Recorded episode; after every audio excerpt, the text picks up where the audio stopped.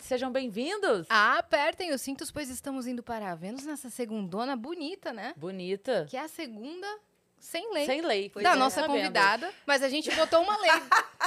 Falou, 5 e meia você esteja aqui, tá certo? Pra trocar ideia com a gente. É só uma leizinha, né? Pois Ou mais é, de uma. Mas mais de tá uma. né? valendo a pena estar com vocês. Eu tava explicando para ela, gente, que segunda-feira é meu dia de folga absoluta.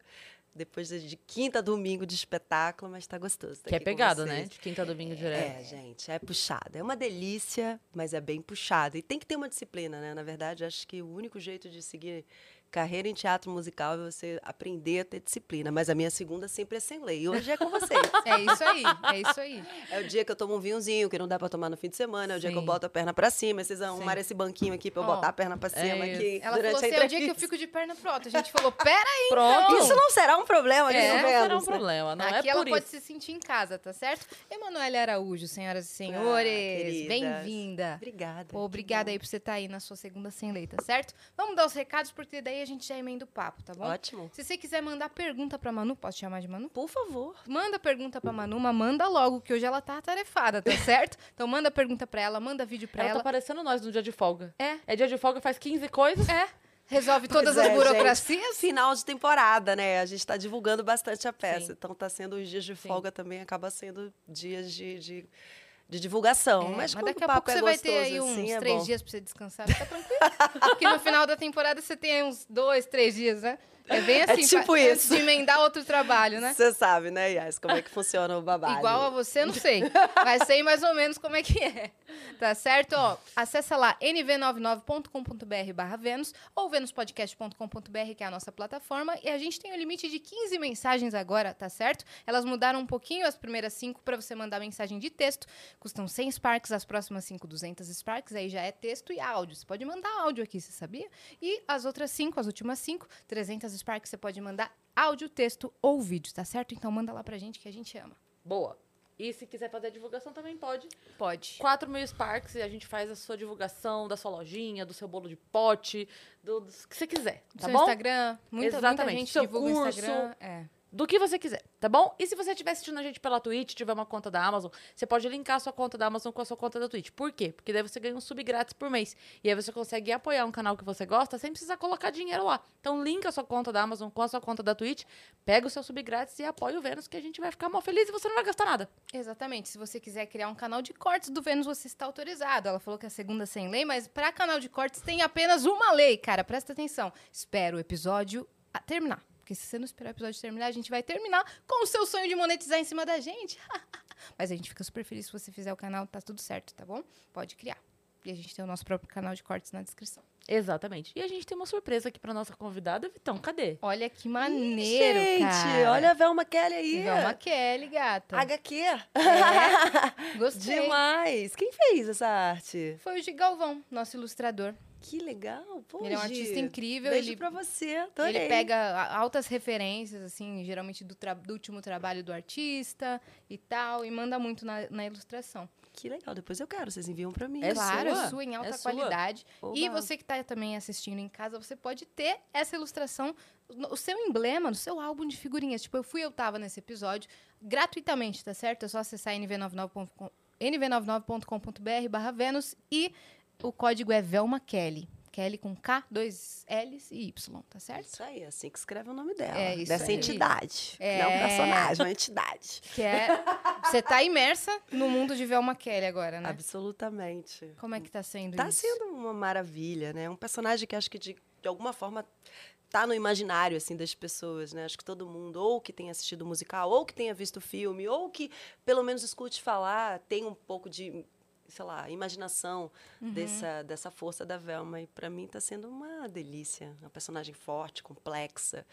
E dentro do teatro, né, que é uma delícia, é, é vivo, é ali, é na hora. É, e fazia tempo que não montava Chicago aqui no Brasil, né? É, teve uma montagem, acho que em 2004, É, bastante tempo.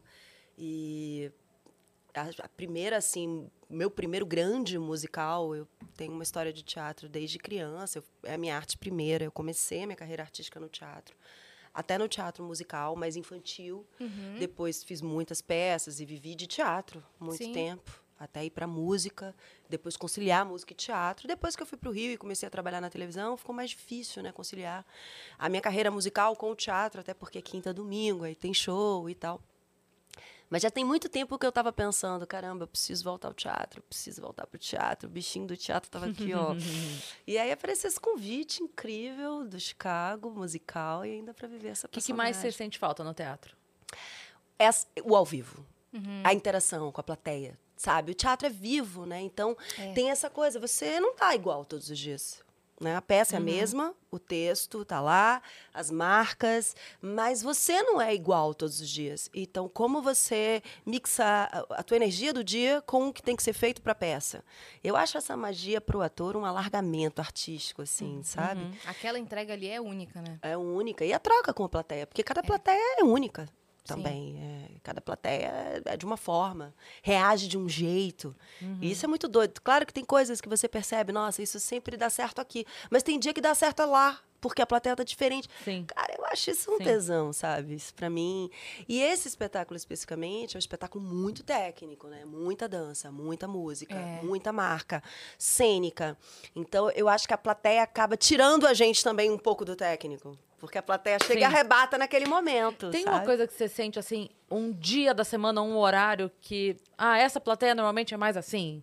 Aquele. tem isso? Eu sempre tive isso no teatro. A gente, eu sempre tive, ah, o espetáculo de sexta, né? Espetáculo de sábado. Cara, no teatro musical não tem isso. Porque, primeiro, estamos num teatro incrível, um teatro enorme, que é o Teatro Santander, que eu acho que É cabem maravilhoso. duas mil pessoas, entende? Então, você imagina a diversidade de pessoas que passa Sim. por lá, do público, entende?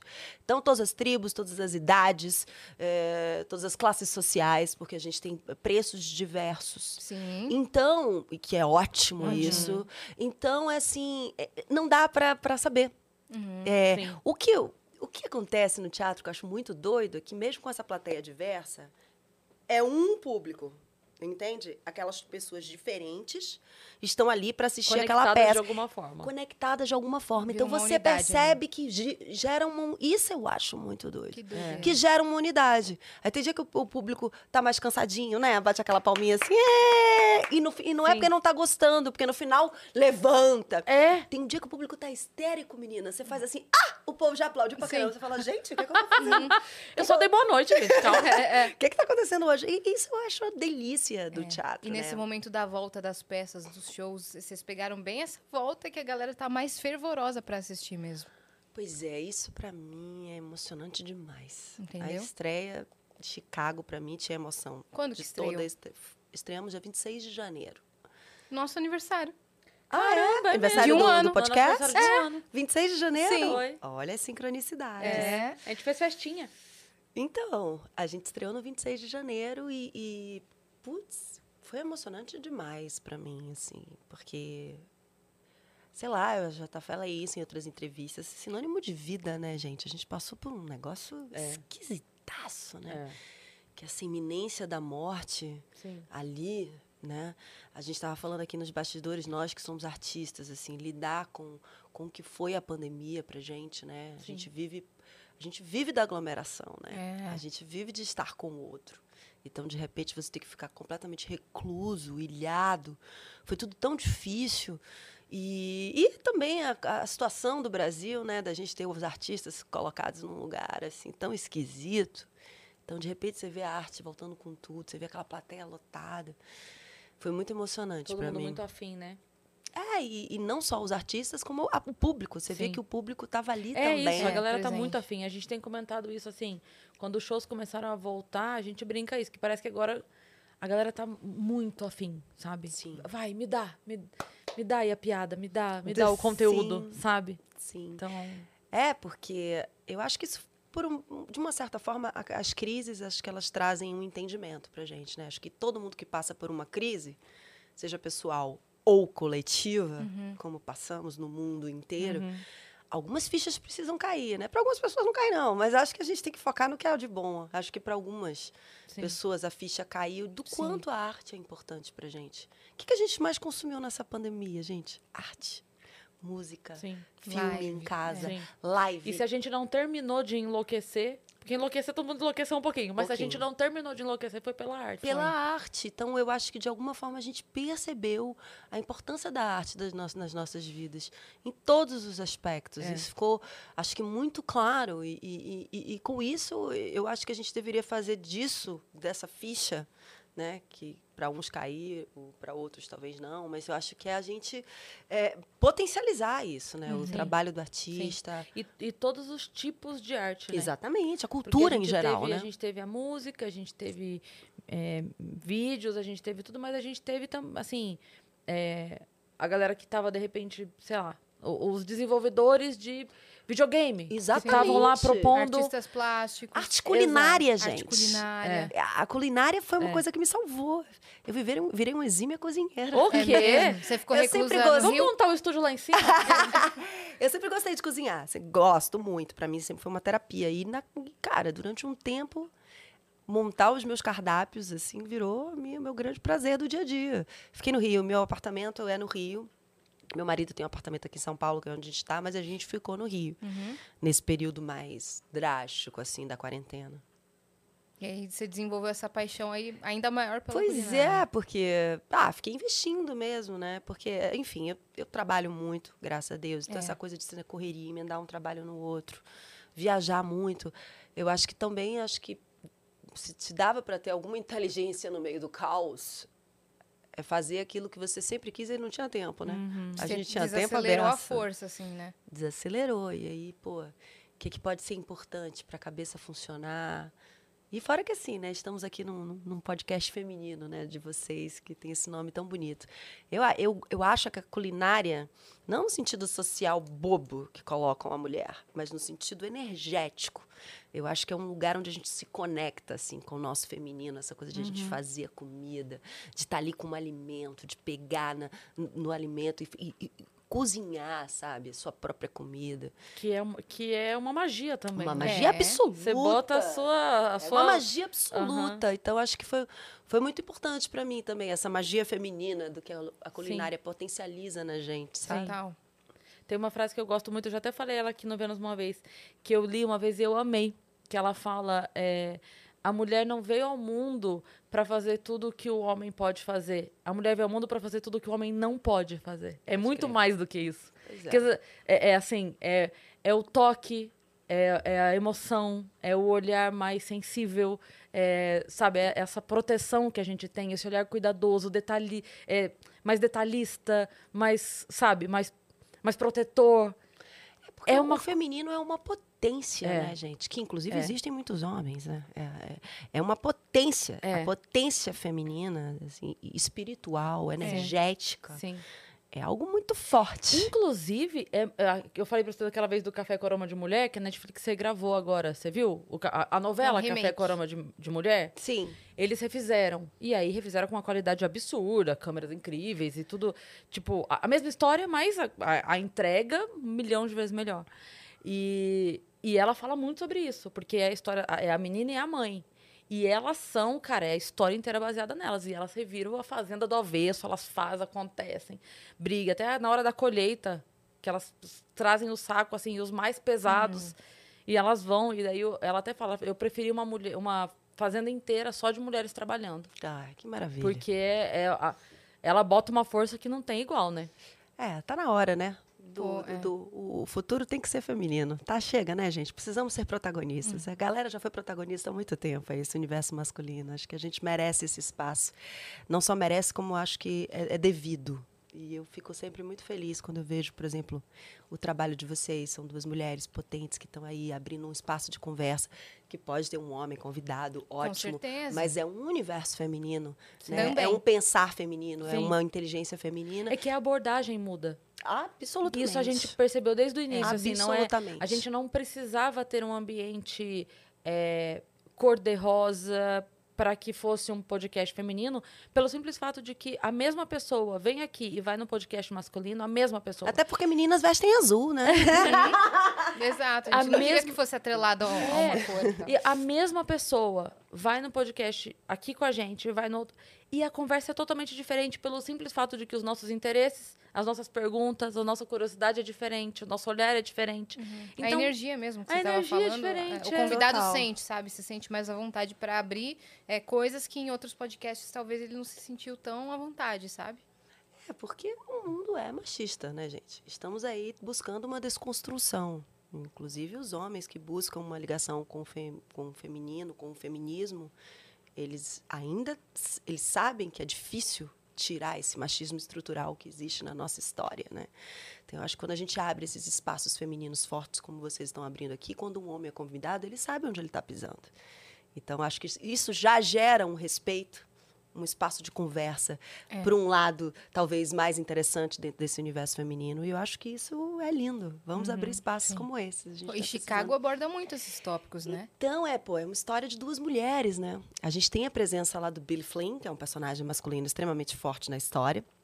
Mas algo que sempre me interessou em Chicago, desde o início, é uma peça de décadas, né? A gente está falando de sucesso de mais de duas décadas, de um espetáculo musical que hoje é montado no mundo inteiro, tem a força da Broadway em Nova York, mas é um espetáculo montado pela própria Broadway, com a parceria da Broadway, como foi o nosso caso, no mundo inteiro. Os diretores, os criativos são de lá, são do universo de Chicago, de Nova York mesmo. Hum, e é um espetáculo que, mesmo há tanto tempo acontecendo, é extremamente contemporâneo. É atual, né? Claro que a gente vai vendo com o olhar do momento. Por exemplo, eu vi Chicago, acho que era 2001. Eu estava na banda Eva ainda, fui passar umas férias em Nova York e assisti. É, eu me lembro, assim, não me lembro exatamente de tudo, me lembro de gostar muito, lembro de algumas cenas, mas eu me lembro de, na época, já me chamar a atenção que o fato de ser duas mulheres que estavam ali competindo, buscando esse lugar, né? Porque também é uma coisa muito doida, essa coisa que botaram na cabeça da gente que mulher tem que competir. Eu falo- Rivalidade feminina. É, É, eu a acho gente aqui, isso. a gente, nitidamente, a gente não se É. dá bem. Depois, quando você for ao banheiro, tá lá essa frase escrita assim. A Vamos gente botou- desconstruir isso, A gente, gente. botou A gente botou. no banheiro isso, porque na primeira semana do Vênus, alguém botou no chat, é, assim, ah lá, as duas é nítido que elas não se dão bem. Tipo, já Do plantando nada. uma...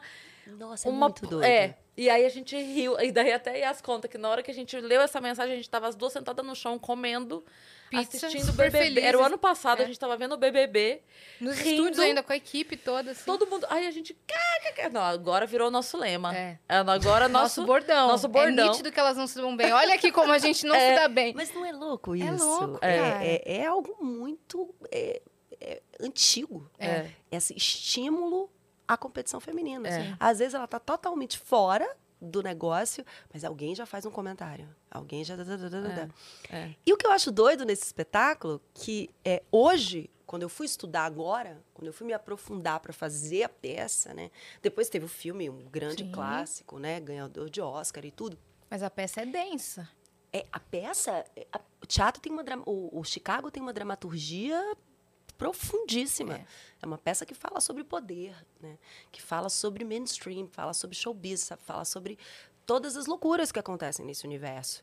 E o fato de duas mulheres estarem ali, né, em competição, é, hoje, quando eu fui ler, talvez pela minha cabeça estar mais contemporânea, talvez por a gente estar nesse momento onde a gente está falando mais sobre isso, onde a gente está abrindo a escuta, eu percebo no final elas vencem juntas. Quando ela- elas passam a peça toda brigando, mas quando elas conseguem o sucesso, é que elas se unem para fazer um show. E aí que a coisa acontece. Então, isso foi algo que eu falei, nossa, eu não sei se isso lá atrás, do Bob Fosse, Anne Rankin, que se, se isso estava na cabeça deles. Mas hoje, com a Ou se leitura era só uma maneira bonitinha de acabar a história. de acabar a história. É, Mas não tem como a gente não linkar o contemporâneo. Sim. É. Não tem como a gente hoje não ver aquela peça, toda aquela loucura que essas duas passam e no final as duas dançarem juntas e esse ser o grande finale, sabe? Uhum. Então isso me, me- é, é- é um aspecto que eu gosto, gosto muito. E, e- e- e o universo feminino que, que existe na peça, não só com a Roxy e a Velma, mas com todas as presidiárias, né? Uhum. Todas as mulheres desse presídio que assassinaram os maridos Sim. por viverem Pô, o abusos Cell Block Tangle é muito por bom. viverem abusos, né? Porque elas, É. no fundo, acabam é uma metáfora, né?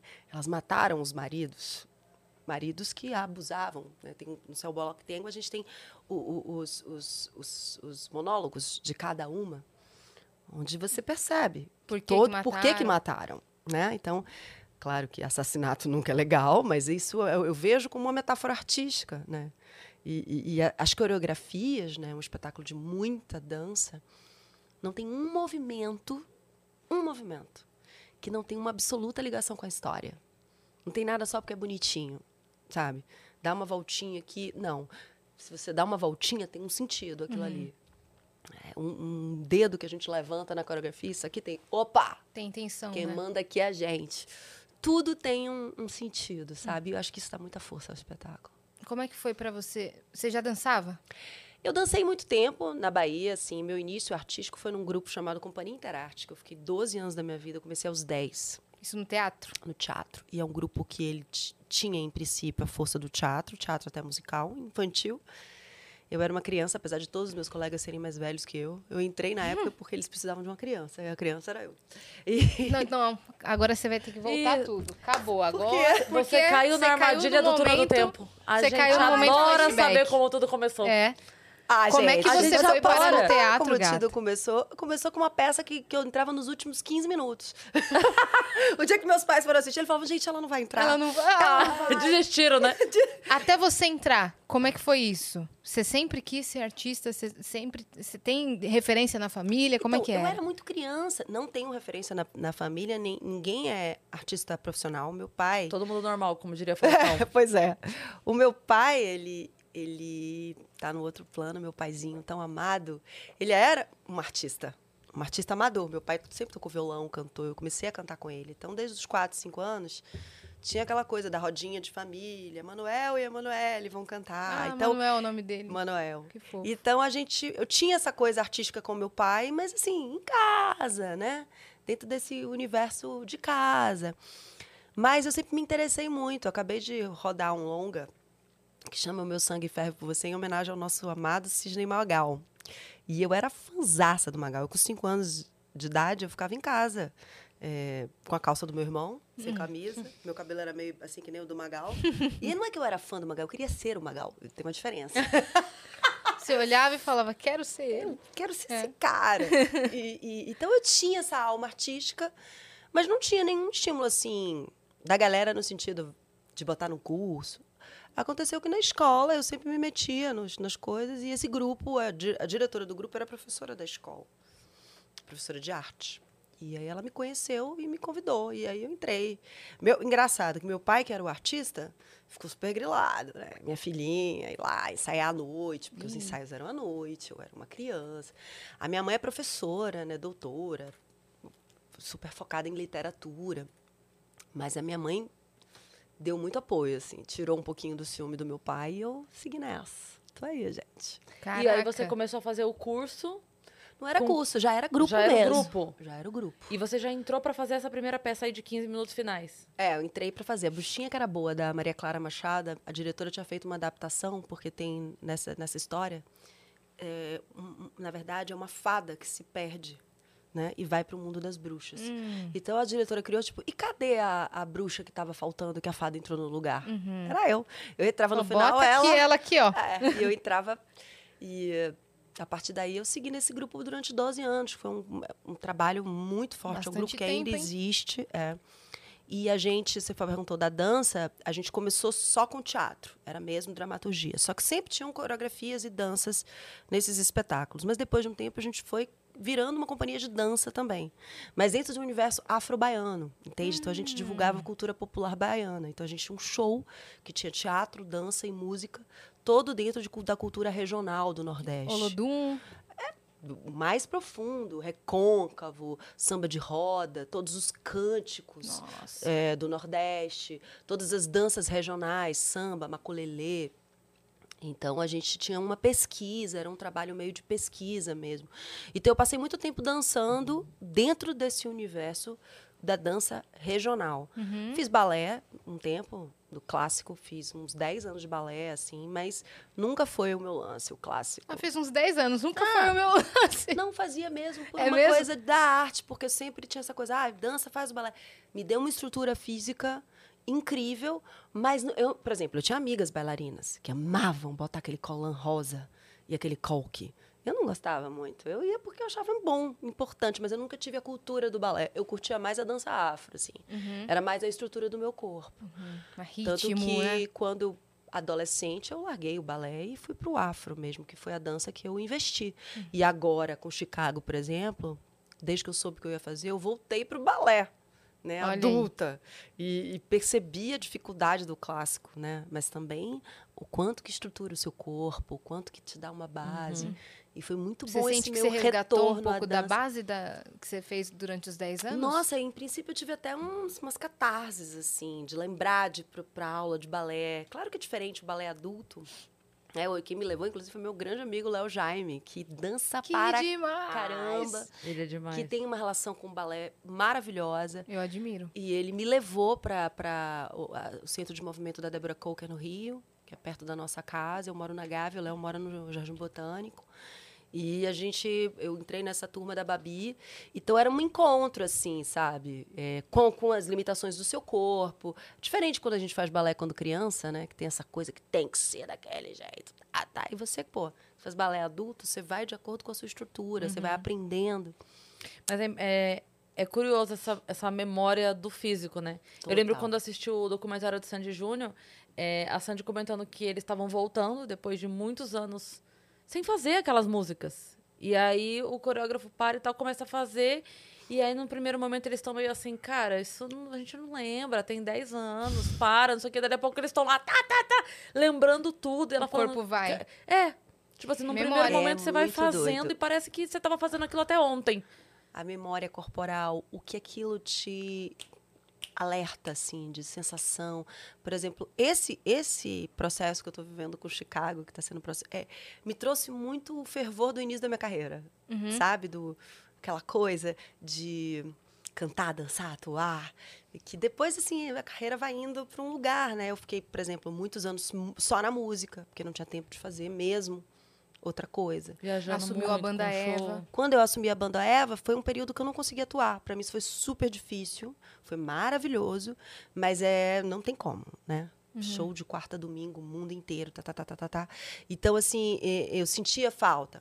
Depois, quando eu in- ingressei mais no mundo do audiovisual, né? Televisão, cinema, que eu amo, deixei um pouco o teatro de lado também para conciliar. Então, estar em Chicago hoje me conecta lá com aquela artista começando, sabe? Quando eu tinha meus um pouco depois desse- de- de- do, do ingressar no, no Interarte, porque eu acho que com 10 anos eu estava ali sem saber direito se eu Sim. ia viver aquilo. Mas sei lá, com 14 eu já tinha certeza. Com 14 anos eu tinha absoluta certeza Ele tá- que eu estava ia criando responsabilidade que eu ia isso, seguir. né? Inclusive, foi quando eu comecei a ter meus, meus primeiros trabalhos extremamente profissionais, de, de banda, de tudo. E mesmo no Interarte, eu participei de outros grupos de teatro mais alternativos, de teatro experimental, fiz faculdade de teatro. Então, assim, essa escolha, esse, esse fervor assim do, do início artístico, nesse processo todo do, do- de Chicago, veio muito essa memória corporal, essa memória. E é muito bom, né? Você, depois de 30 anos de carreira, vir um, um frescor do É. início, dá um, Sim. um frio na barriga, Sim. um- um- uma, uma coisa nova, parece que você se Sim. renova, assim. Eu E me o- senti assim, me senti começando. E o teatro musical brasileiro criou um cenário muito legal É aqui lindo, de gente, fervorosa que consome aquele teatro e consome aquela peça de público muito jovem. Eu fiquei chocada quando eu vi, vejo adolescente tem fã clube para teatro musical aqui. Gente, Cara, eu vou falar uma coisa é para doideira. vocês, aproveitar essa la- largo público que vocês têm, meninas. O meu mais alto respeito aos artistas e profissionais do teatro musical. É assim um universo do nosso Brasil de, de profissionais incríveis, de possibilidades de trabalho, de artistas sensacionais. Não é moleza. Quando a gente fala sobre isso, ah, a vida de atleta, aí parece meio uma piadinha. Não é piadinha. Realmente é, É, é um atletismo mesmo. Eu, assim, eu sou uma artista muito dedicada, assim, na minha vida em geral, nos meus trabalhos em geral, assim, eu sou bastante disciplinada. Mas a disciplina, o foco que você tem para seguir num, num espetáculo musical é imenso, assim, é- é, não é não é para todos. E os- esses colegas que eu que eu estou nessa cena, assim, nesse espetáculo. A Carol Costa, que é minha parceira, que é uma gênia, o Paulo Schott, que é um gênio, a Lilian Valesca, e todos, todos, todos os, os meus colegas, os, os bailarinos, eu, assim, reverencio eles todos os dias, assim. A, talvez sejam o trabalho onde eu mais aprendo, Uhum. porque não é só aprender com a arte do outro. Graças a Deus eu sou uma artista que circula em muitos lugares, assim, no cinema, na televisão, Na na música.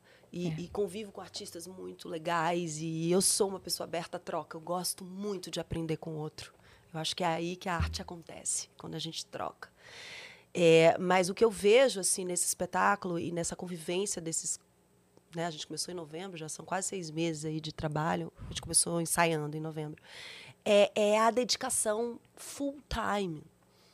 Não tem brincadeira. A parada é séria mesmo. Não tem só intuição. Eu sou uma artista muito intuitiva, eu gosto muito da intuição. Mas tem um negócio que é o seguinte: a intuição não vai te segurar. É técnica. Uhum. E para ter técnica, tem que ter trabalho árduo. Foco. E isso eu acho assim extraordinário. Eu estou muito apaixonada assim por esse universo, por esses artistas, sabe?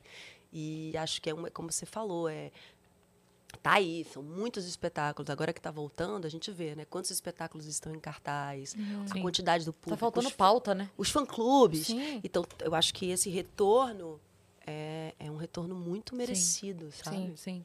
Você disse que foram 10, 12 anos, é isso? Na companhia de teatro. Na companhia de teatro. E quando você saiu, foi pra. Já foi para Banda Eva. Como é que foi que aconteceu isso? Como é que chegou pra você?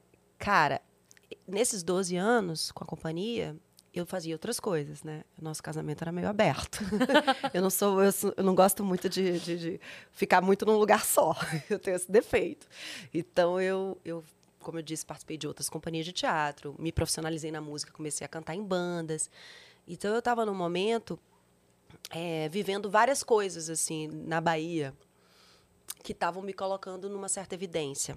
A companhia estava indo muito bem, as pessoas conheciam o meu trabalho da companhia, onde eu cantava, dançava e atuava. É, eu fazia um comercial de televisão é, de uma loja de móveis e eletrodomésticos. E era um comercial que bombava. Eu fazia um comercial mesmo, era pagar meu lugar com esse comercial, Aham. era massa. Pô, qual que é o E comercial? como era? É, era as lojas Insinuante. Hum. E eu fiquei uns quatro anos da minha vida é, no ar. Ah, você. Não era um comercial, era todo Garota comercial. propaganda. Ah, Amor, você era o vendia- garoto bombril. Eu vendia geladeira e fogão como ninguém. Caraca! Então, e era um comercial que usava muito humor, né? Tinha uma coisa de, de fazer essa coisa do varejo com muito humor. E isso também fazia um sucesso. E eu Então, comecei Você já tinha um rosto conhecido. conhecido e comecei uma carreira solo, que era um desejo que eu tinha na música, de fazer um trabalho que não era nem no carnaval, era um, uma- um- mais dentro da música popular brasileira, de artistas da música. Era um, um trabalho de intérprete, onde eu pegava canções da MPB que eu gostava e transformava isso com ritmos baianos, com percussão, mais especificamente. E esse trabalho deu muito certo, assim, aconteceu. E aí os caras, o empresário da banda Eva, que se tornou meu empresário durante um tempo, me procurou, querendo me empresariar. Eu tinha 20 anos, estava fazendo faculdade de teatro, vivia tudo isso, mas eu sou uma artista muito de processo. Ainda sou. Então eu fiquei meio assim, "Pô, esse cara tá me procurando. Eu sou meio desconfiada, né? Eu falei, pô, demais, pô, o cara é empresário da banda Eva, era do o, o Jorginho era empresário da banda Eva, do Araqueto, o Axé tava tipo puf, explosão. E eu fiquei assim, mas eu tô aqui quietinha fazendo meu negócio tal. Daí ele foi me mostrando, não, a gente tá precisando de um artista como você, que tem essa versatilidade. Não se tocou no assunto Banda Eva, era para um novo produto. E eu falei, cara, mas eu tenho este show aqui, que é o show que eu queria fazer.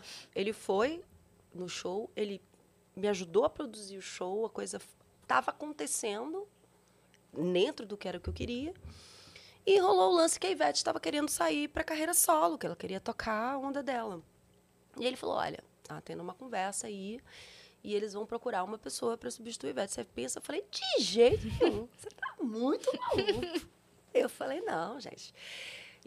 Não era nem pela responsabilidade, claro que eu tinha consciência, eu conhecia a Ivete, a gente circulava, já tinha até se cruzado numa outra banda que chamava Beer Banda. Então, é assim, eu tinha um respeito absoluto pelo trabalho da Ivete.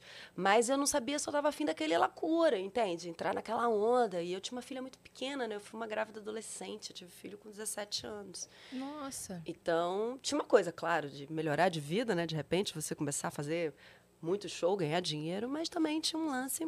Tá ruim o microfone? Obrigada. Agora tá Tinha um perfeito. lance de, sei lá, mudar a vida muito rápido, assim. Eu sou uma pessoa ambiciosa, claro, eu gosto do sucesso e tudo, mas eu sou meio canceriana também, assim, sabe? Eu, com ascendente Capricórnio, então eu fico muito assim, será? Boto meu pezinho assim. Não sou essa muito, ah, eu vou, porque. Aí ficamos um ano nessa conversa. Um ano nessa história, assim. Ele me ajudando nos meus projetos. E Você tava mais pra sim ou mais pra não? No início ele estava totalmente não. Depois eu fiquei entre um não e um sim. Aí você vai conversando com os colegas, com os amigos. Aí eu fui criando estratégias. Uma delas era levar para a banda Eva os meus parceiros, né? Os meus músicos. E eu consegui metade. Levei os meus dois backing vocals, que eram meus melhores amigos, inclusive da companhia Interarte. É, o meu baterista, o meu. Então, assim, consegui montar uma coisa que eu me senti confortável artisticamente. De alguma forma, ter a minha cara naquilo ali. E foi demais, cara. Foi uma experiência louca. Como, muito como jovem. foi assim? o Primeiro show que você chegou e. Eita caralho, que que Foi aconteceu? apresentada, assim. Então, é, eu me cerquei muito no lado artístico, assim, para não ficar só na coisa do comercial.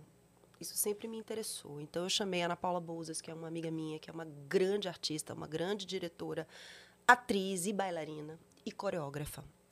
Então, eu falei, Aninha, vamos levar para esse negócio de banda Eva aí um pouco do nosso teatro. Ela coreografou todas as músicas. Então, a gente criou um negócio que tinha uma linguagem teatral, assim. Meu primeiro ano de banda Eva era com Rodrigo e Claudinha, que são meus irmãos. Rodrigo também já está no outro plano hoje. E na época, nós três, a gente... Era meio minha, minha armadura essa, essa, essa turma, sabe? Então, eu lembro que o meu primeiro show, que foi um show... pff, aniversário da cidade de Salvador, na Lagoa do Apenas. Abaeté, para não sei quantas mil pessoas. Foi uma emoção, mas eu, eu tava cercada por uma, uma áurea artística. Tinha ali uma, uma- um, ensaio. É quase como se eu levasse o teatro Entendi. para a banda Eva, para me cercar. Era maior que a sua estreia. É, e isso me tirou um pouco da loucura de ah, agora eu sou do, do ego de ser a cantora tal. Era mais assim, deixa eu apresentar meu novo, no- nosso novo espetáculo. Na minha cabeça tinha um pouco disso. Óbvio que com o tempo a ficha foi caindo, né, meu bem? tipo, nossa senhora, onde é que eu tô? Jesus Cristo. E foi ótimo, foi difícil, tiveram várias, várias, várias emoções rolando, mas foi um alargamento assim artístico para mim sensacional, muitos palcos, muitos públicos diferentes. Trio. Trio elétrico. Tanto que assim, é muito doido, né? Porque eu já saí da banda Eva tem 20 anos, gente. eu já tô.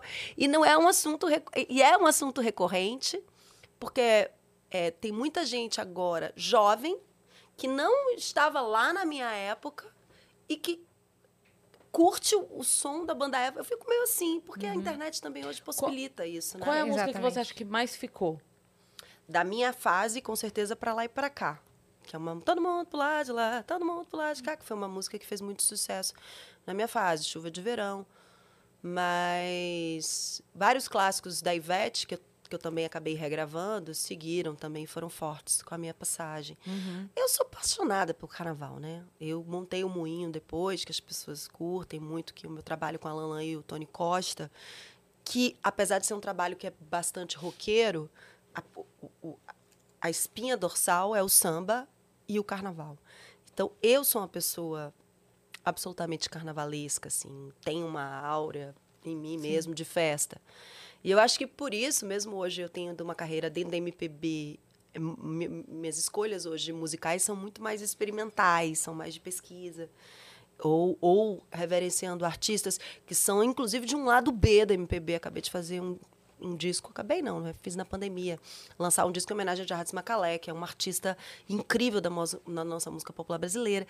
Mas, assim, eu- a minha áurea é festa mesmo. É, é- então, as pessoas me linkam muito ainda ao universo do carnaval, Uhum. o que eu tenho um orgulho. Sim. É, que, é que eu acho que essa, talvez, se dizendo assim, pô, tem 20 anos já, é que é, esse é, é tão grandioso que é impossível não.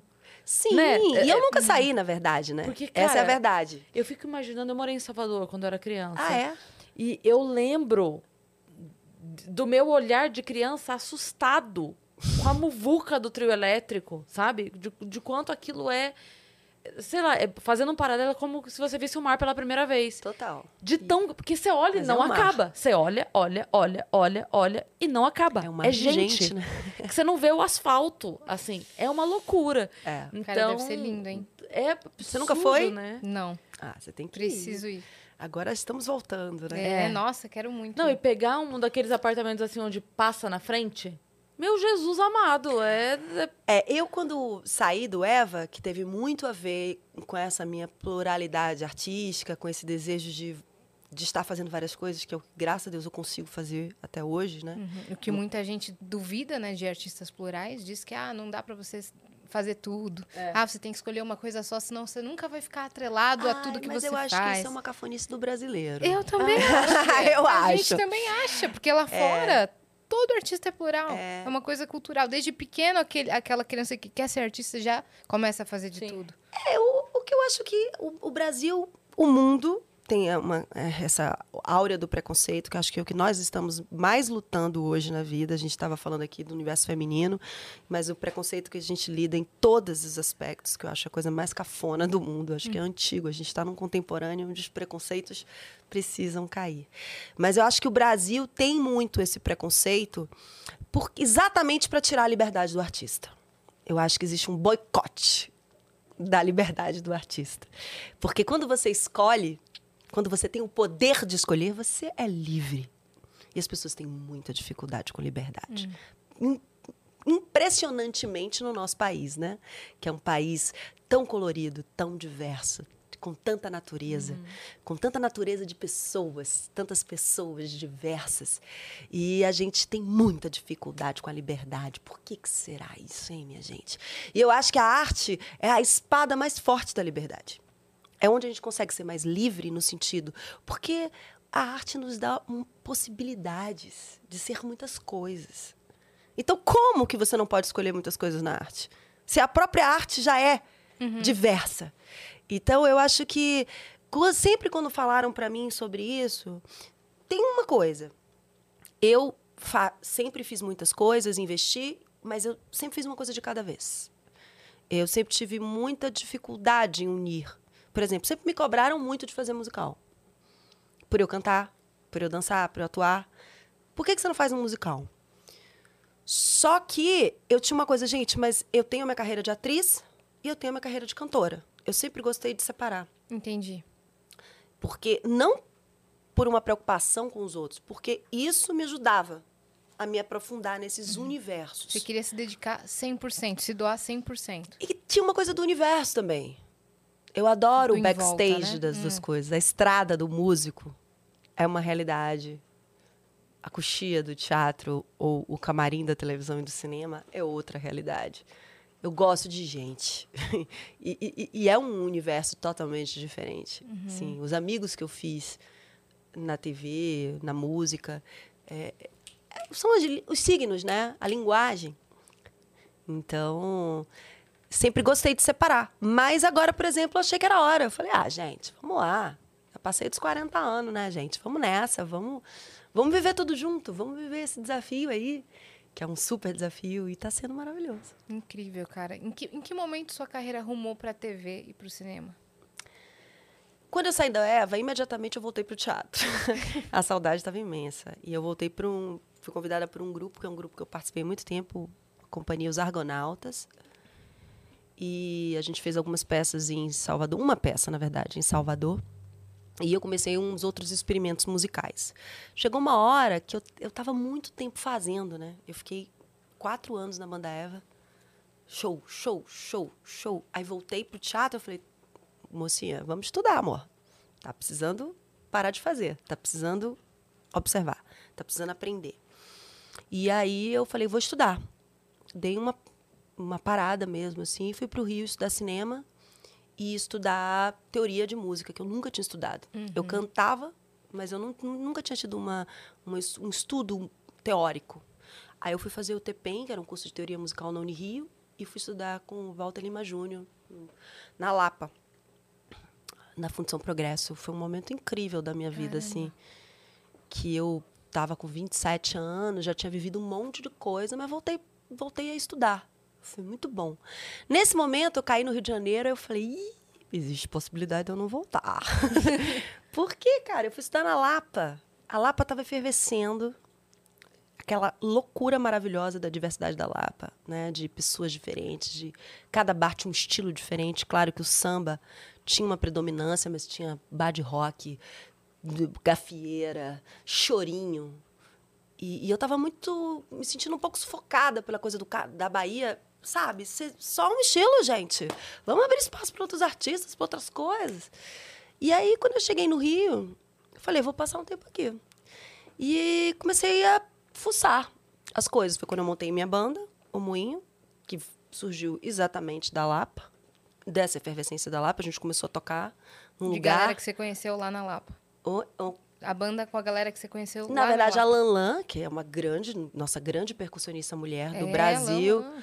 Ela já era minha amiga de muito tempo e morava no Rio. A gente estava muito próxima por eu estar morando lá naquela época. E nessa minha convivência com a, com a Lapa, eu falei, Lan, vamos montar um grupo nosso que a gente parta do samba, mas não necessariamente seja de samba. Aí ela pensou no Tony Costa, que é um grande guitarrista, e a gente montou a banda daí. Daí eu também comecei a trabalhar com, com projetos de teatro e eu tive vontade de trazer esse grupo para o Rio. E a gente montou um espetáculo, a gente inaugurou um espaço de teatro no Rio. E nesse espetáculo, Rio de Janeiro, né? Tem essa coisa, a televisão é muito forte, né? Aí uns produtores de elenco foram e me convidaram a fazer teste. Eu tava meio assim, cabreira com a televisão, né? Porque eu tava assim, naquele momento que eu tinha saído de um sucesso muito grande, eu queria me reinventar. Eu falei, cara, se eu for pra televisão, vai ser aquela coisa. A menina da banda Eva, que tá na novela, eu tava. Não tava querendo esse negócio.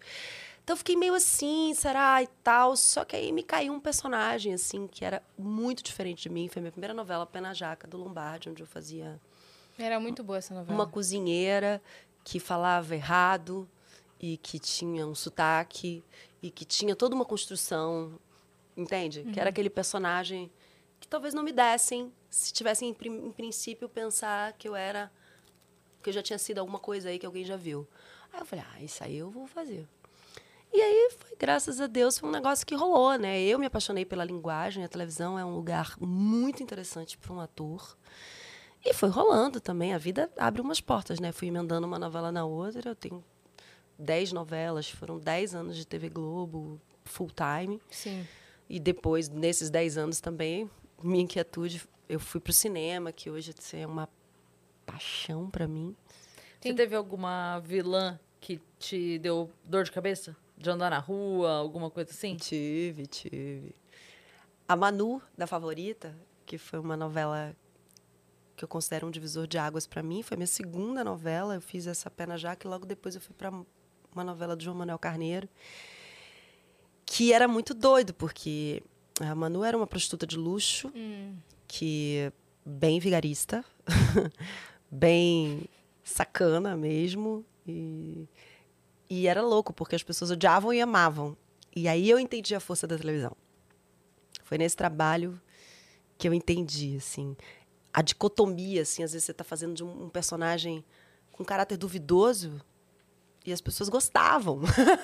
é muito doido isso. E, ao mesmo tempo também aquela coisa do mercado, de você ir no supermercado. Olhar E aquela torto. senhora virar e dizer assim: Eu acho que você não deveria dar ouvido para aquele. Eu, eu era par do Murilo Benício. Aham. Você não deveria dar ouvido àquele rapaz. Aí você fala: Nossa, que louco, porque as pessoas assistem. Você entra na casa das pessoas e as Sim. pessoas se veem. Sim, sim. De alguma forma, né? As pessoas se conectam. Sim. É. Eu acho que agora a gente está mais abrangente nisso, né? Porque esse universo do streaming aí chegou com tudo, né? Eu, inclusive, É. estou nele, acabei de fazer uma série da Netflix que vai ser lançada ainda. Já protagonizei Samantha. É verdade, você O, fez o, Samantha. o, o, o streaming já deu uma outra embaralhada no babado, né? Uhum. Porque a gente vivia muito só da novela. Uhum. E a novela é aquela obra aberta. Que o mocinho pode virar bandido, o bandido pode virar mocinho, Quem morre, revive. quem morre revive, Né? tudo, tudo, tudo. Ah, a Suzy Você- Pires Suzy falando. Pires falando ela aqui. falando que ela não conseguia morrer na novela. A quando, Suzy, eu amo. quando ela fez com a Teresa Cristina, Sim. que ela é, morria, não morria, morria, não morria, morria, não morria. E ela contou pra gente que teve uma hora que fa- falaram pra ela, não, morreu, agora morreu mesmo, agora morreu. E aí Ela tinha uma pra- viagem pra ela fazer, e aí ela falou, bom, então a gente aproveita, né? Que daí eu pedi a passagem pra comprar com uma distância maior, já reservei um hotel pra esticar minha viagem. Eu tava lá, falaram, volta que você vai dar lá. A gente, não é possível que eu não morri. Aí falaram, não, você vai ter uma irmã gêmea. Ela, não, mas não é Ela, possível, gente, eu não consigo morrer. Mas isso é loucura, maravilha da novela. E É. outra coisa, quando você aberta, começa num personagem extremamente dramático, né? E aí, de É. repente, porque eu, eu adoro humor, sempre brinquei. Então, eu era dramático, mas sempre botava um pouquinho de humor ali. Daqui a pouco, seu personagem vira cômico.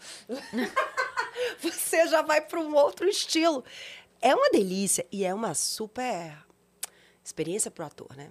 Você tem que estar aberto a essa loucura que tem a ver com como o público vê, Uhum. né? Porque Sim. tem, É que às vezes tem, tem traçado uma história de, por exemplo, o teu par é esse e tal, não sei o que, de repente você faz uma cena com o fulaninho, todo mundo acha que tem mais química com o fulaninho. Nossa, E vai embora por esse aqui ali, que era o amor da? É. vida, tu, acabou. Passei muito por Eu- isso. Agora, agora o público quer você com esse aqui. É. Só que qual que é o seu processo de criação de personagem? Porque a Suzy estava comentando nesse, Ah, é nesse verdade. caso que o processo dela é, é, é muito demorado. Ela falou que demorava para pegar no tranco, só que quando ela pegava, amor, E tinha o negócio da música É. também. e ela escolhia a música, a playlist da personagem para entrar naquele universo. Então, quando falaram que ela tinha que fazer a irmã gêmea, ela falou: Caraca, eu tenho, sei lá, uma semana para criar outra personagem. Eu a Suzy, como é cara. que é o seu? Ela é maravilhosa. Ela é Olha, maravilhosa mesmo. diferente, dependendo da linguagem, o meu processo é diferente. Mas como a gente está falando de televisão, e exatamente dentro desse universo da, da obra aberta, eu, eu sempre pensei em construir a característica da personagem.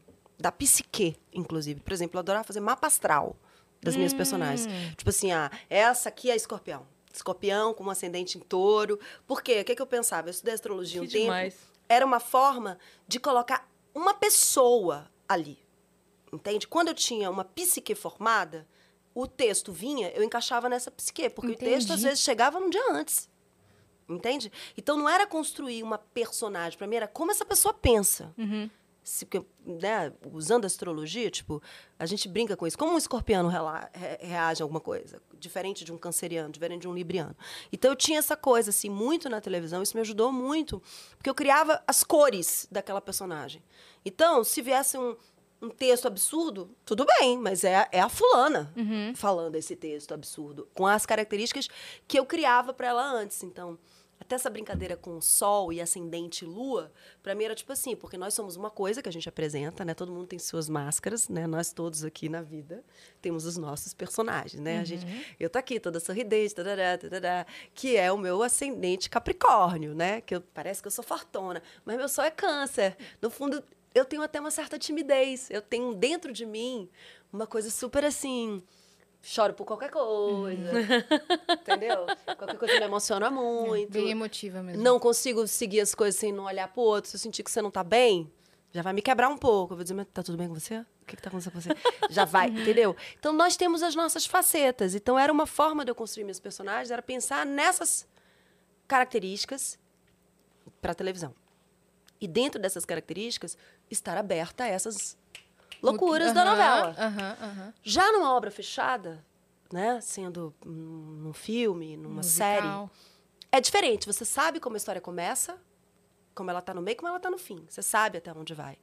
Então, aí você tem, para mim, tem outra construção. Entendi. Porque você entende muito mais das relações com os outros personagens, porque eu acho que a gente conhece um personagem muito por como ele se relaciona. Às vezes você conhece os personagens muito mais por como falam dele do que o que está na boca da personagem. Então, assim, quando recebo um roteiro, é, eu, me- eu penso muito nas relações. Porque acho que as relações dizem muito sobre quem de fato é aquela persona. E, e na obra aberta acaba tendo essa profundidade de você entender melhor que na obra, na obra fechada. Que na obra aberta, tudo pode acontecer. O teu par pode mudar assim, ó, Sim. em cinco minutos. Então, acabam sendo construções um pouco diferentes de acordo com a linguagem, né? No teatro, por exemplo, o ator, o ator no teatro ele está ali inteiro, vivo, na frente de uma plateia. Então, a parte do do corpo, a presença cênica, ela é muito importante. Né? A sua E tudo pode acontecer, né? Pois é. Tudo pode acontecer e não só. Eu digo assim, o externo. Ah, as sim. influências externas, É. uma luz que queima, um alguém que Olha, eu escorregou e caiu. pra cima, gente, tô precisando. É Puxa, isso. puxa Esse aí. banquinho aqui. É pra Você quer isso um- Você quer um mesmo. chocolate Não, aqui quente? tá você quer um ótimo. café? Não, obrigada, Tá. gente. Tô bem. E essa, uma essa, essa Não, aguinha. possibilidade de você poder ser interrompida e ter que sambar pra resolver um problema e de repente. E aí, você faz o quê? Era pra entrar a música, a música não entra. A luz É. queimou. Sei lá, o lustre do fantasma da ópera caiu. É. E aí, a gente faz o quê? tá Sei ligado? lá, Não, alguma... e às vezes tem gente na plateia de todo tipo, né, gente? Tem às vezes uma pessoa que interativa. começa a querer falar. É, é verdade. Acontece, né, velho? Aí você É fala, verdade. nossa senhora, tem uma pessoa aqui querendo participar Quer, da quer peça. conversar? Vem cá, dá a mão pra tia, vem. Aí você tem que lidar com isso, né? E, e- e muita concentração. É, muita imagino. concentração. Pra não. É, eu acho. Eu. Claro que cada, cada artista tem seu processo. E já que a gente falou de preconceito, eu não tenho preconceito com nenhum processo. Eu acho que as pessoas chegam em lugares de formas diferentes. E eu tô aqui dividindo com vocês os meus processos, como a Suzy Sim. Sim. dividiu o delas. Então, assim, acho que tem gente que é muito do. Eu já trabalhei com tantas pessoas, sou amiga de tantos artistas, que eu percebo, assim, tem gente que tem uma coisa de intuição, assim, né? Nem estuda, assim, chega e acontece. Eu tenho isso, mas eu, eu sou uma artista que gosta da técnica. Uhum. Eu sou estudiosa. Eu gosto de chegar com o meu texto pronto. Porque isso é, um- é um- é uma arma para mim. É uma blindagem para mim. É, tá preparada. Tem gente que não, que, que o despreparo, inclusive, é uma, uma, uma forma de, de, de se apresentar bem. Abrir essa, essa porta da, da intuição. Cada Sim. artista tem o seu processo. Mas, assim, para mim, a concentração é algo extremamente importante. E acho que no teatro é muito difícil você não ser assim, na maioria. Sim. Na televisão não existe uma desconcentração muito grande. O ambiente é desconcentrado. É mesmo? Pela, não, pela própria velocidade. Entendi. Imagina, você tá ali fazendo uma cena emocionada, uma lágrima caminha, tem, tem 50 pessoas ao seu redor, entendeu? E aí passou uma Tem uma moça. pessoa Corta, volta, chora não, de corta, novo. Não, a luz... é- E você tem que estar ali ó, concentradíssimo naquela emoção e tem 400 coisas ao redor acontecendo. É. Aí a pessoa, alguém grita assim, quer um café? Você fala, não, obrigada, gente, deixa... Entendeu? almoço, Deixa eu Você chorar? Você aqui. Deixa eu chorar aqui, querido. Não, e demora pra que tô ficar pronta. Então, assim... é, Nossa. eu, eu já vi todo tipo de processo é, de, de- individual dentro desse Tem gente que entra nessa desconcentração e tem uma capacidade absurda de voltar. Então, vamos lá. Ação, ação. Turururu. A lagriminha já desceu, né? É, eu tenho uma coisa... que- Aquela história precisa estar em mim. Eu preciso estar dentro daquela história. visceral pra Pra você. ter a verdade ali. Sim. Cada um tem seu processo. Então, acho que. Mas o teatro, como você falou, até pelas adversidades da- da- do presente, do tempo presente, é, eu acho, o lugar onde a É concentração. o nervosismo total, né? Não é. Não tem como não, É, não ter ainda mais uma coisa da, da Broadway, assim. Então, é aí, muito mano, é concentração cara. grau, grau master plus. É, meu bem, porque você errou uma marcação ali, ou você... Por isso que eu digo que a minha segunda sem lei é sagrada, mas eu tô abrindo aqui pra você. É isso, é Sim. isso. Porque é o dia que eu Aham. Aham. relaxo dessa Vai até quando a temporada? até dia 29 de maio. 29 de Temos maio, mais né? um tempinho. Teatro Santander? Teatro Santander. Aqui de em São Paulo mesmo. A domingo, aqui em São Paulo. Legal. Esse espetáculo que está sendo. A gente está aqui falando tanto da, de aspectos da minha carreira, de fases diferentes, do início até agora. Diria assim que estou num grande momento. assim. Não falo nem só do resultado. Estou muito feliz com o resultado. Plateia lotada todos os dias. As pessoas falando muito bem. Mas eu digo que é um grande momento para mim Uhum. mesmo, assim, um momento muito importante da minha carreira, assim, artisticamente, fazendo esse- essa personagem, que é a Velma, vivendo essa experiência do Chicago musical. E é um espetáculo lindo, gente. É lindo. É realmente muito divertido, é misterioso, é profundo, É. é, é teatro, É é, teatro musical. É, mas eu, quando eu digo teatro, porque a história de Chicago é uma história que te pega para além de uma alegoria, né? Porque às vezes a gente tem muitos espetáculos musicais que, que tem muitos cenários, muitos figurinos. Chicago tem um cenário praticamente um figurino. Quando a gente troca é uma coisa muito boba. Então é um espetáculo que fica em cima do ator. É o ator ali, com a luz, com a cena e a plateia. E a troca, né? Dentre o elenco. Então é um espetáculo que eu tô assim. é, todo dia eu entro nessa magia muito agradecida, porque é realmente um marco na minha, na minha carreira. Já aconteceu de alguém esquecer a fala? Cara, lá é difícil. É difícil porque é muito ensaio, né? É, a gente se prepara muito, Sim. né? E como é tudo muito. é, existe uma construção cênica muito precisa. Isso, é- isso é bom também. Apesar de ser difícil, é bom. Por que, que acontece? O que, que faz você esquecer? Já aconteceu comigo, por exemplo, não em Chicago, mas em outros espetáculos, às vezes dá um branco e esquecer. Mas isso normalmente acontece quando as marcas são mais livres. É. Porque você. Aí você entrou um dia mais desconcertado, você, você foi pra lá e você fala, ih, o que, que eu falava aqui mesmo? Porque, como é um espetáculo onde as marcas são muito precisas, acaba que isso te ajuda. Sim, porque aqui eu falo isso, Ai, ali. porque é quando eu sento nessa cadeira, eu só tenho aquilo pra dizer. Entendeu? Não tem outra Quando eu coisa. levanto essa perna, eu já sei que eu tenho que falar. Então, assim, eu acho que essa precisão ela é difícil, ela requer concentração, ensaio, dedicação, tudo isso que a gente falou. Mas também ela, ela acaba Ela te te ajudando. compensa de outra porque forma, né? é uma partitura, que nem você vai ler uma partitura para tocar um piano. Estão ali as notas, entende? Então, a gente tem uma partitura Uhum. na cabeça. Então, é como se você estivesse acompanhando. Claro que é teatro, né, gente? Nós somos seres humanos. Tem um dia que você está mais cansado. E assim, É. quanto mais cansado eu tô, mais concentrado eu fico. Porque o cansaço, às vezes, te, te leva para outro lugar. Quando tem sessão dupla, assim, É. uma seguida da outra. Nossa, tem dia que você tá exausto mesmo. É. E Quantas aí, sessões são por semana? São Desculpa. seis, normalmente. Mas, às vezes, a gente faz É, sete. então é quinta, Se- sexta quinta, duas. quinta uma sessão, sexta uma sessão, sábado e domingo duas sessões. Meu Deus. Mas acontece de, às vezes, a gente ter duas na quinta. Aham. Na Páscoa, a gente teve duas na sexta, porque era feriado, sexta-feira da Paixão. Uhum. Tiradentes, agora a gente fez uma sessão extra. Então, quando tem feriados, às vezes a gente abre sessões extras. E essa, essa precisão, essa disciplina tá impactando também na sua vida pessoal? Absolutamente. Eu sou boêmia, amor. Tô te falando que eu, que, eu, que eu me apaixonei pela Lapa, então você pode perceber que a boemia, a boemia mora em mim. É. E acabou a minha boemia. Minha É, boemia foi deu uma pro afastada da boemia aí, né? espaço. Mas tá sendo Mas a- ótimo. a hora que acabar, É, você vai são cantar o processos. Nelson Rodrigues, Boemia. É, Aqui me é. tem de regresso. Aí, vou voltar pro samba, vou voltar pra um batuque de uma mesa. Olha só, Verdade. a gente tem bastante mensagem. Vamos, porque a gente Sério? tem que dar conta do horário dela aqui. Bora. E a gente não pode deixar a nossa turma sem resposta. Não, Você manda vamos- pra gente, vamos nessa. Vitão? Vou entrar aqui Quer também. mandar print? Quer botar na TV? Quer fazer como? Quer ler? O papo tá tão gostoso, Tá gente, que eu gostoso. até esqueço que vocês estão assistindo. Né, Tem bastante Tem gente, bastante pô. coisa que vocês É. querem saber, né? Inclusive, É eu queria... louco. A gente esquece. Ah lá, ó. Ah, ele botou lá. Carol de Souza mandou. Manu, você havia falado ano passado sobre o novo disco solo, até então intitulado Corra para o Mar. Mas veio toda a loucura de musical, série, filme. Pretende ainda esse ano retomar os trabalhos desse novo Ah, disco? é a Carol. Beijo da Carol de Minas Gerais, fã clube Vídeos Manu. Ah, que Ai, legal. A Carol é demais. E ela, gente, fã é um negócio muito maravilhoso, né? E Muito É. louco, assim. Ela, ela foi assistir a peça, ela saiu de Minas e foi ver Meu o Chicago.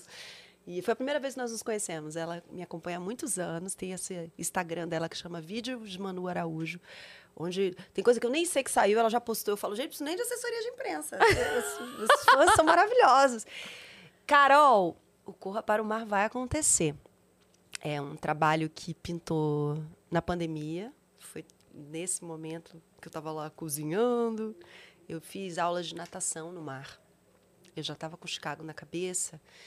E o Chicago foi adiado pela pandemia e eu estava precisando me preparar fisicamente, né, para essa pauleira que a gente está falando.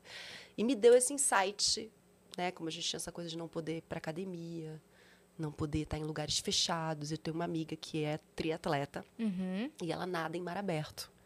Eu sempre morri de medo de mar. Não é medo, eu acho que é uma, é uma mistura de respeito. Eu sou devota de Iemanjá, eu vejo ali como um templo assim Entendi. maravilhoso. Vivo, sempre vivi a minha vida no mar, sou baiana, né, gente? Então praia para mim é algo primeiro assim. Só que aquela coisa de lá mar adentro, nadar? Eu falo, não, a beirinha aqui tá ótimo. Quando tem uma, uma, uma onda muito grande, eu falo, não, um respeito, sabe? Que o mar é imenso. Que é um misto de respeito com medo, sim. Sim. Eu acho que tinha uma coisa meio. E aí eu falei, cara, eu acho que essa pandemia também tá vindo pra gente furar os medos. Vou romper esse medo e ao mesmo tempo vou treinar. Vou, vou treinar esse fôlego, que tá me ajudando muito, que me ajudou muito. Cheguei a nadar 3 mil metros, fiz travessia. Você já E- encontrou o Hélio de la Penha lá? Ah, não, o Hélio faz, Ele né? faz. Ele faz. Lá em Copa também. Eu eu Imagina, tão nadando Eu, já- lá. eu, eu já tava imaginando a do L passando, batendo a mão, high five, assim, sabe? galera, tem uma galera. E quando eu tava nadando, com toda essa loucura que tava acontecendo no mundo, eu já tenho conexão com o mar. Mas aí, cara, virou um- uma salvação. Uhum. Virou o Parecia seu que eu tempo entrava ali. no- e, eu, e eu fazia aula às seis da manhã, galera. E eu não sou essa mulher que acorda cedo, não, tá? Foi tipo uma coisa, vamos lá, vamos, vamos, não é pra ser diferente? Então vamos tentar dormir às oito, acordar às quatro Choque. e nadar no mar. Fiz isso três meses, nadando segunda, quarta e sexta. Foi uma transformação para mim espiritual. Tá dentro daquele mar aberto, nadando, claro, muito bem acompanhada com professores e tal, não é uma loucura. Existiam, existem, existem vários. Acho que o Hélio nada como diferente da minha, mas tem uma outra, a Cacau Abreu, que me levou uma vez numa outra. Então tinha, tem toda uma segurança, mas é um momento muito solitário. Porque quando você está ali, ó, nadando, é você. Pode estar o moço com um caiaque ali te vendo. Você não tá vendo ninguém. E aí eu fui criando, foi vindo inspiração desse disco que a Carol falou. Eu fiz uma música e também comecei a pesquisar músicas dentro do universo do mar. E foi doido porque me conectou direto à minha terra. Faz muito tempo que eu não não gravo coisas da Bahia. E esse trabalho começou a ter uma relação. As músicas que foram aparecendo eram todas músicas que reverenciavam o mar e a Bahia. E esse projeto vai acontecer. Veio Chicago e os projetos que estavam adiados. No meio de Chicago também rodei esse longa. Mas ele já está em, Ai, em tranquilo, no meio do musical você fez um longa. Ai, que tranquilo. que bacana. Foi bem louco. De terça mas e quarta. Foi. Eu fiz porque não tinha como eu não fazer o filme do Sidney Magal, gente. ah, não acredito! É. Caraca! É o longa que conta A a Emanuele pequena. Você De- foi o Sidney Magal? Ah, eu queria, gente. Eu Meu queria muito. Deus. É o Filipinho Baragança, um ator incrível. Ele tá arrasando. Mas eu adoraria, né? Já pensou? Mas eu faço, na verdade, a sogra do Magal. A história do filme é a história do Magal e da Magali. É uma história de amor. Que esse casal maravilhoso que está junto até hoje. E eles se conheceram quando a Magali tinha 16 anos. E o Magal já era bem mais velho que ela. Uhum. E a Magali, eles se conheceram, o Magal já famoso. A Magali era uma estudante da Bahia, que fez um concurso de Miss, venceu o concurso o Magal era a atração do concurso. E nesse concurso eles se apaixonaram e nunca mais se largaram. Até hoje. É uma história. Que lindo. É uma família linda, com três filhos Gente, que loucura de história. E a mãe da Magali, que no caso no filme sou eu, Uhum. ela era contra o relacionamento, que a Magali era muito jovem. E aquele cara cantor de sucesso. Então ela é meio uma antagonista da história, Uhum. porque ela meio que é a que tenta brecar. Aí, aí tem que ver, tem que virar atriz mesmo, porque você amando o Magal tem que ser contra o Magal. Aí tem que vir, aí Aí tem foi um que vir- trabalho, hein, amor? Aí eu quero ver esse DRT aí agora. Puxa, Odeio o Magal aí agora. foi sensa. Mas ela é muito doido, porque a Graça, ela não odeia o Magal. Ela Mas ela- tem claro. medo. Claro. É lógico que ela bota uma coisa, e pra mim foi uma catarse fazer isso. Essa mãe baiana. Contra... Eu fiz uma homenagem à minha avó. Uhum. Eu fiz uma homenagem absoluta à minha avó. Que era bem essa mãe baiana, controladora. Minha mãe era da pá virada. E depois minha avó cuidou muito de mim. E tem aquela coisa, né, que assim, é óbvio, é uma história linda, é uma história de amor e deu muito certo. Mas o primeiro pensamento é: esse cara só tá querendo graça com a menina. E não, e mais, Né? mesmo que ele não queira, queira graça agora, pode daqui a pouco sair fora e minha filha quebrar a cara. É. E outra coisa, e esse meio artístico aí? É. Que minha filha tá aqui quietinha na vida dela, no nosso bairro. É. E vai agora entrar nesse mundo de artista? Muita Sim. coisa que, Paparazzi na porta. que ela sente, que ela. Que eu imagino que Sim. a. Que eu criei, assim, dentro desse universo da graça. E um filme lindo, um filme pop, um musical. Sai dirigido quando? pelo Paulinho Maquilini, que é um diretor maravilhoso. O Felipe faz o Magal, a Giovana Cordeiro linda, minha filha maravilhosa. Perfeito. Faz, Faz a Magali. Então, a Tânia Toco, que é uma grande atriz baiana, fez comigo a Paió, foi meu reencontro com a Tânia Toco. A Neuzão do Paió, a, a Tânia faz a Lourdes, que é a irmã da Graça, a tia da Magali. O Sidney Sampaio, um menino incrível, que faz o Renan, que é um amigo da casa. Então, a gente tem um núcleo familiar no filme, assim, bem baiano. Então, foi interessante, porque realmente foi cansativa. Foram quatro semanas que eu conciliei com a peça. Claro que só nos dias de folga, foi um acordo meu com a produção não filmar em dias de espetáculo e só por isso eu consegui fazer. Então foi foi difícil colocar a, o filme na, na, nas folgas, uhum. mas ao mesmo tempo foi gostoso porque eu tô lá, Velma Kelly, né, uma americana, é. bailarina, e chegava na segunda eu era Dona Graça, baiana, entendeu? Não, oh, minha res... filha, vem cá! Então foi. foi você foi juntou um... suas raízes, Bahia foi e um... paixão pelo Sidney Magal, cara. Um equilíbrio, assim, sabe? Foi, foi, foi gostoso também. Demais. massa. A gente Carolzinha, tem mais acho que eu respondi sua pergunta do disco, né? Sim, que a gente claro, claro. Aqui. Bora, próxima. Ó, bota aí. Quem... O João Almeida mandou. O Vênus de hoje tá muito massa, como sempre. Que papo da hora. Ah, gostaria de sugerir o Felipe Psi como convidado. Ele faz conteúdo no YouTube sobre hipnose, ensina sobre como a mente funciona através da análise de músicas de artistas Uau. como Kamaitachi. Eu gosto do Kamaitachi. Legal, caramba. Valeu pela sugestão, hein, Jean? Legal. O que mais que a gente tem aí? Cara, a gente tá com bastante mensagem. Ó, oh, Gustav. Gustav é nosso viajante de Los Angeles. Olha. Salve, salve, venusianas. Acho incrível a conversa com a prestigiosa Emanuela Araújo. Deu até vontade de reassistir a favorita. Hum, muito bom. Um grande é beijo. É legal essa coisa que tá rolando, né? Que as novelas estão agora no, no na, na, plataforma, sim, sim. na Globoplay. Que daí fica as pessoas pra... estão reassistindo sim. as novelas, então, várias tá, novelas. Continua em alta. Sim. Várias novelas que eu fiz, as pessoas estão vendo. E o Twitter hoje é legal, né? Também que as pessoas acabam é. compartilhando as experiências. É, alguns bom. remakes também de novelas antigas, tipo Pantanal agora. É. Sim. Tá o maior Pantanal sucesso, tá um sucesso, cara. Tá lindo, tá lindo. Um grande beijo para todas vocês. Espero que o feriado tenha sido maravilhoso. Foi muito bom, Gustavo. A gente passeou bastante. A Yas passeou muito. Verdade. Eles também curtiram bastante. Ninguém descansou. Ninguém é descansou. É a gente, a gente Agora, chegou aqui falando isso. É, foi nosso primeiro feriado que a gente em um ano e cinco meses. Feriado. Jura? Nunca é. desses últimos tempos. Nunca. No Vênus, a nunca. Gente, no, no, final do ano, a gente gravou dia 23 de dezembro até umas meia da noite. É. Uau! A gente não, assim, Três programas seguidos a gente gravou. Então, tá foi a primeira vez... Até 31, 31 de dezembro. Vocês estão falando que eu gosto de trabalhar, vocês gostam de trabalhar também. O nosso ascendente é Capricórnio, amor. Das duas. Ah, entendi. Entendeu? O que mais que a gente tem aí, ó? O Dunking mandou: se a malvada da Netflix não, né, não. não renovar, tem como fazer a terceira temporada de Samantha? Cris e As leiam com ponto de exclamação. Ué? No YouTube Originals. Ah, tá. Samantha, é pra ler assim? É, Isso que ele tá a Samantha. Falando? A Samantha. Beleza. No YouTube Originals. Por favor, nunca te pedi nada. Poderia estar matando, poderia estar roubando, mas tô aqui mendigando ah, sério. Fofo. Como é que é o nome dele? É o Dunk. Dunkin. Dunk. Não, a Samantha não vai ter terceira temporada. Ah. Isso já, já foi dito pela Netflix. Tem as duas temporadas na, na plataforma.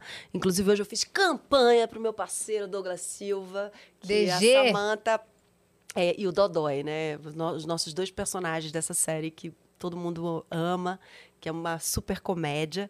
E ele tá aí concorre. Vamos, vamos voltar no Douglas, gente. Vamos fazer o Douglas ganhar esse, esse BBB. Eu vou usar aqui as meninas para fazer campanha pro meu amigo. Pode Essa, fazer. Mas pode assim, é, a, a, a, não vai renovar. Eu já estou, inclusive, na Netflix contratada para uma outra série que eu acabei de filmar, que é uma outra história. Não o... pode falar ainda? Posso falar o que já saiu. É um thriller psicológico. Mentira. É, vai, eu... ter um, vai, ter um, thriller psicológico brasileiro? Um thriller psicológico brasileiro, mas assim, thrillerzaço. Caraca. Desses de mistério de levantar, deixar a cabeça em pé. E, então, assim, mas Samantha tá, tá lá para as pessoas assistirem. É um personagem que eu morro de saudade porque ela fala, inclusive foi um eu brinquei durante muito tempo, falei para vocês, né, que eu sou essa pessoa que apesar de ter vivido várias coisas, né, ter tido vários momentos de um sucesso estrondoso. Eu sou, eu tenho meu cancerianismo ali. Uhum. Eu gosto um pouco, às vezes, não tá tanto no holofote, sabe? Às vezes eu dou dois passinhos para trás. Samanta não, ela tá aqui e fala assim: Oi, tudo bem? Você sabe com quem você tá falando? Uhum. Você sabe quem sou eu? Samanta foi uma criança muito famosa, era isso a história, ela né? Uma criança muito famosa. Ela, ela só teve fama É. Quando ela era criança. Sim. E depois, anos depois, décadas depois, ela ainda vive da fama de criança Uhum. e ela ama estar na frente dos holofotes. Uhum. Assim, para ela é algo muito natural e algo, inclusive, que ela busca em todos os Ela momentos da, resgatar isso. da vida. Então, para mim, era um personagem delicioso, que era quase assim, um lado que eu precisava experimentar, sabe? Sim, sim. Lá, Lara. Kemi, Manu, você já fez novela, série, filme, musical, lançou trabalhos solos, solos e em banda. Ainda tem algum sonho profissional que não realizou? Beijos da Lara, fã clube Best of Manu Olá. Araújo de Minas, amo você. E beijos das fãs Carol e Karine também. Ai, Que eu legal. adoro que elas são, elas se amam, são amigas. Beijo, minha linda. Eu tenho muitos sonhos, gente. Tô, eu tenho muita vida pela frente. Se a gente não sonha, a gente não vive. Eu tenho É. muitos projetos, tenho muita coisa que eu penso. Assim, como eu já falei, assim, eu gosto muito dos processos, né?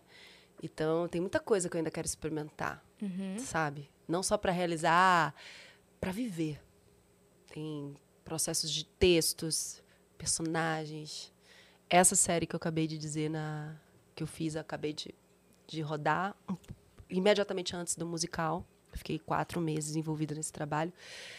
Foi uma realização de um desejo, assim. Acho que eu mandei pro universo. Eu queria uma personagem nesse lugar que eu Meu nunca tinha feito, não Deus. posso falar.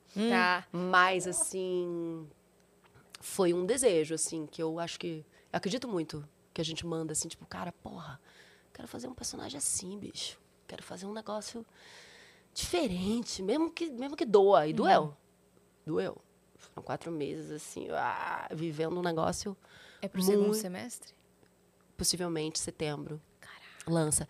Então eu tenho muitos sonhos. Eu tenho, tenho- minha cabeça é bem doida. Vocês são minhas fãs, vocês sabem. Minha cabeça fica fervilhando o processo. Maravilhoso. Demais, demais.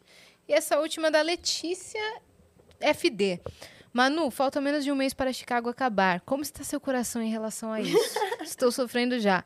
Beijo da família Dandael. Família Dandael, essas são outras meninas incríveis, esse fã-clube delicioso. Ah, eu inclusive depois quero te perguntar sobre isso, sobre Malhação Sonhos. É, foi um, um trabalho. Dandael é muito- de Malhação Sonhos, Veio não da é? Malhação Sonhos. Foi um, um, um fã-clube que, se- que foi criado na época da Dandara e do Gael, por isso o nome Dandael. E as meninas me acompanham até hoje, eu amo também. Beijo pra vocês. Ai, despedidas são, são difíceis, né? A gente já tá um mês aí. Mas também eu acredito em ciclos. Uhum. Acho que é um ciclo que vai se fechar, que a gente ainda. Eu, não, eu sou muito do presente, sabe? Eu não fico muito pensando. Vai acabar o ai. Eu vivo agora, então ainda nem tô pensando muito que vai acabar. Pra mim, eu tô no processo E ainda. tá muito intenso ainda. Acho que eu vou, eu vou realmente pensar que vai acabar quando tiver No Pra- último fim de semana. acabar. assim. Claro que, né? Aí a gente tava brincando disso, tem agenda, né? Graças a Deus já tem outros trabalhos pintando, então eu já tô pensando na agenda. Tem uma lua de mel que eu preciso ter, né, gente? Que eu me casei, a pessoa casou num dia, tava no teatro no outro. Então, Caramba, você casou agora. casei em fevereiro. É ótimo que tem que legal. agendar uma lua de mel. Ó, vai ter Então. que ser a lua de mel na segunda-feira sem lei, pode ser? Não, eu, eu tô precisando de férias. É, eu claro. fiz esse acordo comigo Sim. e com o meu empresário, com o meu Uhum. escritório. Você merece. Eu realmente preciso ir férias mesmo, tipo, offline, dar aquela sumidinha. É. Quem me acompanha sabe que eu gosto de dar minha sumidinha. Gosto, às vezes, não aparecer em lugar nenhum. Às vezes eu gosto, gente. Sim. Gosto de. Às vezes a gente precisa, né? Eu gosto muito da minha vida cotidiana. Gosto muito de ficar em casa e viver a vida do dia a dia. e- Uhum. E, é importante esse tempo para a gente se reconectar e voltar com tudo depois. Uhum. Totalmente. Concordo totalmente. E sua, sua filha? Minha Ela- filha é uma mulher, deve ser praticamente da sua idade. Eu tenho 26. Quantos anos minha ela filha é tem? mais velha que você. Caraca! Minha filha tem 28. Que Eu tive legal. ela com 16, né? 16 para 17. Ela não rumou pra área artística? Ela é uma super cantora, uma super compositora, ama música, mas desde que ela se formou em psicanálise, ela se formou em psicologia e fez formação para psicanálise, ela realmente. Meu Deus, a filha dela é uma mistura de você com a minha filha. É verdade. Você tem uma filha grande também? Que tá se que formando faz em psicologia. psicologia. Uau, que incrível! Eu também fui uma adolescente, tive uma com 18. Olha, E ela tá se formando Como é que é o nome dela? Mariana. Mariana. Beijo E pra da você, sua Mariana. filha? Bruna. Bruna. E aí ela é da música, E também cantora, da- é. compositora, se formou. Eu falei, o que, que é isso? É, eu, assim, né? Eu, eu, eu sou aquela mãe que, assim, amo o que ela tá fazendo. Ela é. A Bruna sempre foi muito profunda, eu brinco, né? Já falei algumas vezes que minha filha nasceu com 82 anos, né? E eu tinha lá, eu, eu com 17, 18, aquela criança de Era dois, eu era muito mais infantil. Eu era aquela espivitada. Minha Ela filha, cuidava tá de bom, você." Mãe, tá bom. Minha filha é super madura desde que nasceu. E, mas, enfim, im- imagina, também não quero botar esse peso nela. É uma mulher incrível de vários aspectos, tem o lado lúdico dela também.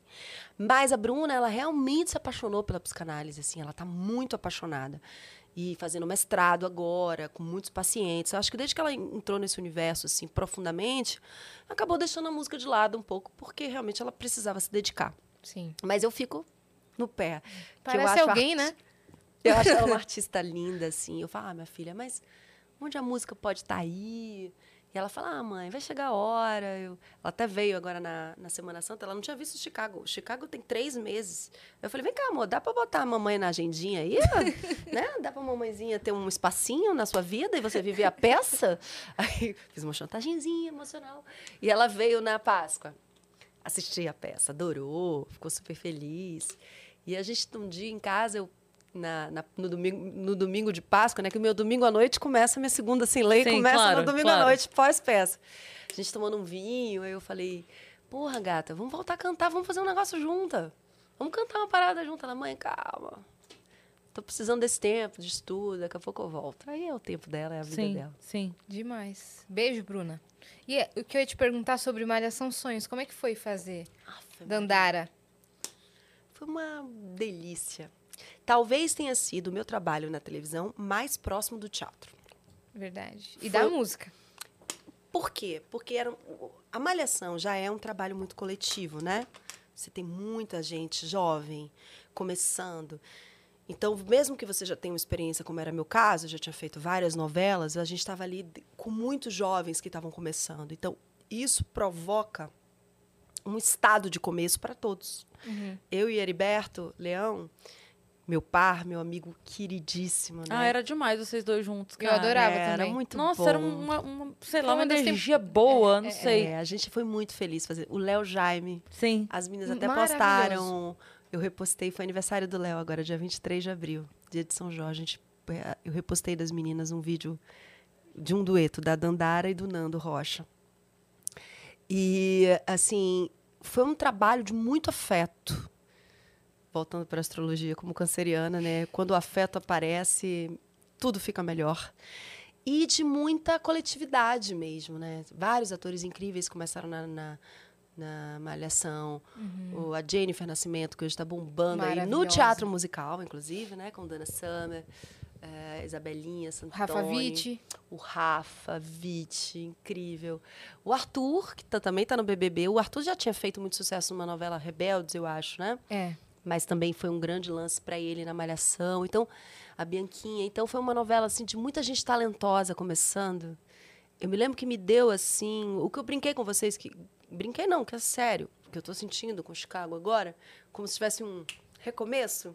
Tipo, gente, tô novinha. Tô novinha em folha. Que o teatro provoca. Eu senti isso. Nessa Malhação. Malhação Sonhos, assim. Eu já tava há uns 10 anos na TV Globo, emendando uma novela na outra, muito nesse universo da, da novela, e a Malhação veio e me deu um frescor, sabe? De, e era muito boa, né? Falando mesmo de qualidade artística, os textos eram Realmente, incríveis. muito bom. A trama é incrível. A trama era incrível. As Elenco músicas, o fato de ser um musical. É. Então, o Guilherme Piva, que é meu grande amigo. Então, Helena. É um trabalho inesquecível, né? E realmente foi um divisor de águas na minha carreira no sentido dessa relação com a internet. Sim.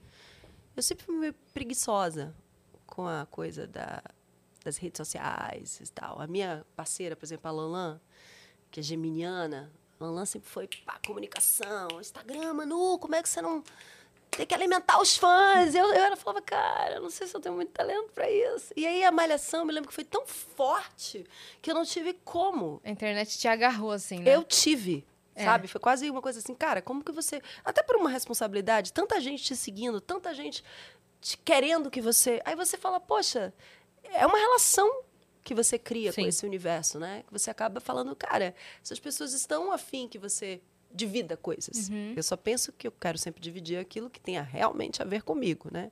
me interessa isso, dentro da minha personalidade. Mas foi. Uhum. Ah, talvez a Malhação tenha sido o grande, o meu grande start, assim, nesse universo das redes sociais. E eu- muito pela cobrança do público. Eu vejo em você um pouco da Dandara mesmo. Tem, tem Não sim. tem?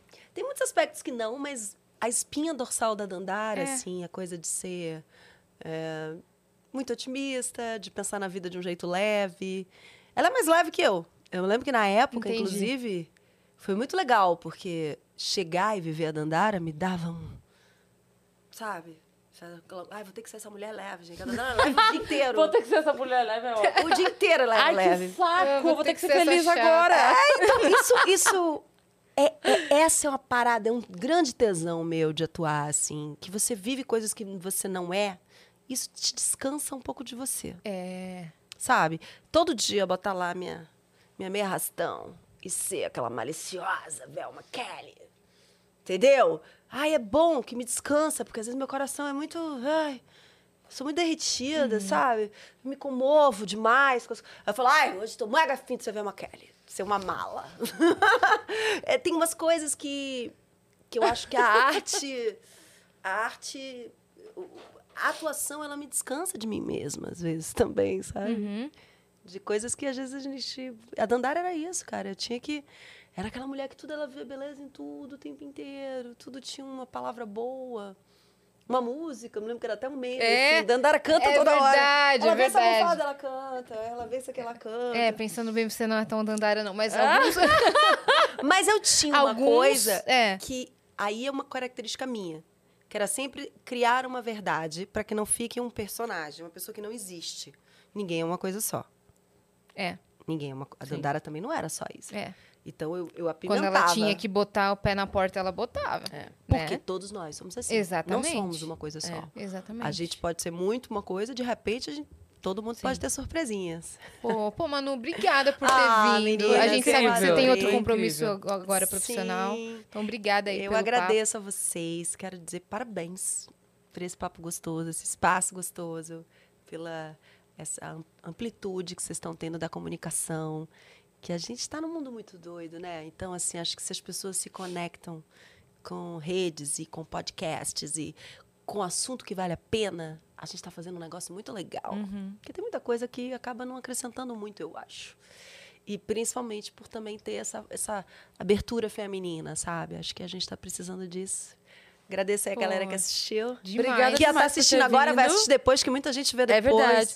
Obrigada por ter nos dado um tempo na sua segunda sem lei. É, é verdade. que Pois é um é. momento tão precioso, né? É. Pra quem tá trabalhando tanto. Eu, eu acho que a minha Então- segunda se lei hoje só começa só umas nove e meia da noite. Então, ó. eu ainda tô na, na segunda com lei. Nove e meia vai começar uma segundinha sem lei, galera. Aí, vem Aí hein? três, três horinhas de segunda sem lei. ainda tem, ainda É. tem um tempinho de ir com lei. Mas daqui a pouco a, a gente derruba essa É lei. isso aí. É, então, é, Chicago tá no Chicago? Musical, no Teatro Santander, de quinta a domingo. Perfeito. Um espetáculo delicioso, que tá todo mundo amando. E eu acho, de verdade, não é porque eu faço parte, que é um excelente programa para sua quinta, sua sexta, seu sábado, domingo. A gente tem sábado e domingo as sessões de matinê, que sábado é 17 e 21, domingo 15 e 19, na quinta e na sexta é horário normal de 21 horas. E vários preços vocês podem ver, os ingressos no Simpla. A gente tem o nosso Instagram, Chicago Musical, onde você fica sempre por dentro das coisas. Tem os nossos Instagrams pessoais, meu, Emanuele Araújo, da Carolzinha Costa, minha parceiraça, que faz a Roxy Heart. Maravilhosa. Lindamente. Maravilhosa. E que também divulga muitas coisas da peça. Então é isso, gente. É isso. Vamos E o seu arroba é Emanuele Araújo. O meu é Emanuele Araújo. Exatamente. Com dois L's. E. Com dois L's. Isso aí. Exatamente. Isso aí. Meninas, obrigada mesmo. Obrigada. Obrigada a você. Parabéns. Você que ficou até aqui, se inscreva aí no canal do Vênus, que a gente tá rumo agora a um milhão de viajantes, tá certo? A gente acabou de completar Uau. 700 mil, mas tá aí, depois tem 800, 900 e ó, logo um milhão pra gente fazer uma festa. Então se inscreve aí, sigam a gente em todas as redes sociais, arroba o Vênus Podcast, nas nossas redes sensuais pessoais também, né? Exatamente. Cris Paiva com dois S e As e assim. É isso. Valeu, Manu. Beijo, Beijo. meninas. Beijo, gente.